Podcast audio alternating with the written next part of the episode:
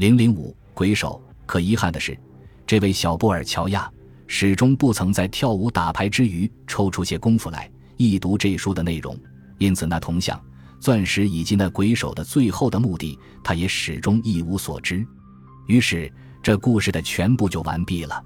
俱乐部中那个穿中山装的中年人演述到这里，有一个人跳起来说：“怎么，霍桑竟没把那十二颗钻石还给他的当事人？我想。”那是不必要的，穿中山装的人冷冷的回答：“什么话？中国唯一大侦探霍桑，他的人格会这样的卑鄙？且慢，我要代霍桑辩护。”中年人伸着手：“那不是真正的霍桑里，不是真正的霍桑，是谁？一个职业的贼，职业的贼，他怎么会冒了霍桑的名接受这件事？”那是由于一个偶然的机会。那天，这一个职业的贼趁着霍桑的事务所里没有人，他想去窃取一种文件。无意中，他接得了那事主的电话。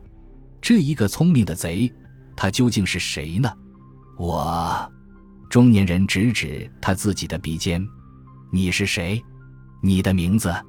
我是一个衰朽的落伍者。世人遗忘了我，我也遗忘了世人。我没有名字。”中年人搔着他的花白的头发，感叹地说：“许多条困惑的视线纷纷投射到了同一的靶子上。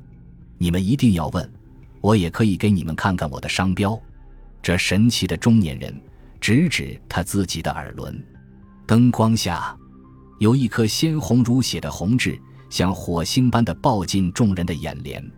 呀，你是不错，是我。这演说家扬声大笑。在众人的惊奇纷扰声中消失了。俱乐部的灯光下，缭绕着氤氲的烟雾，浓烈的土耳其烟味遗留在众人的鼻管里。